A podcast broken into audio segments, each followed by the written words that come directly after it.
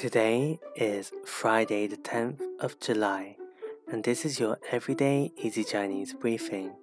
大家好, this is Lin Lao Shi, and welcome back, everyone. For those that are new to this podcast, in each episode, we will go through a new word of the day and practice expanding this word to create new phrases and sentences.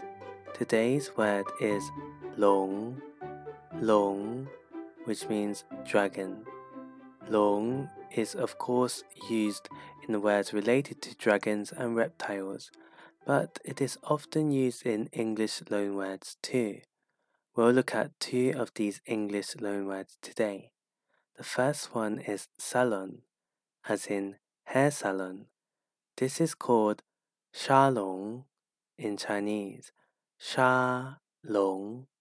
Sha literally means sand and long literally means dragon. So if you see these two characters on a storefront, it doesn't mean sand dragon. It merely means salon. And another one is nylon. We say nylon, the material, as ni long, ni long. Again, this isn't some type of dragon, but means nylon the material that is used to make clothes and bags.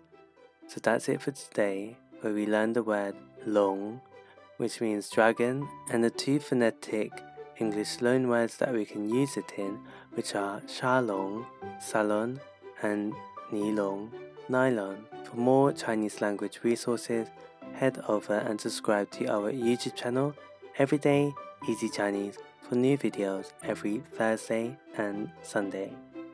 See you over there.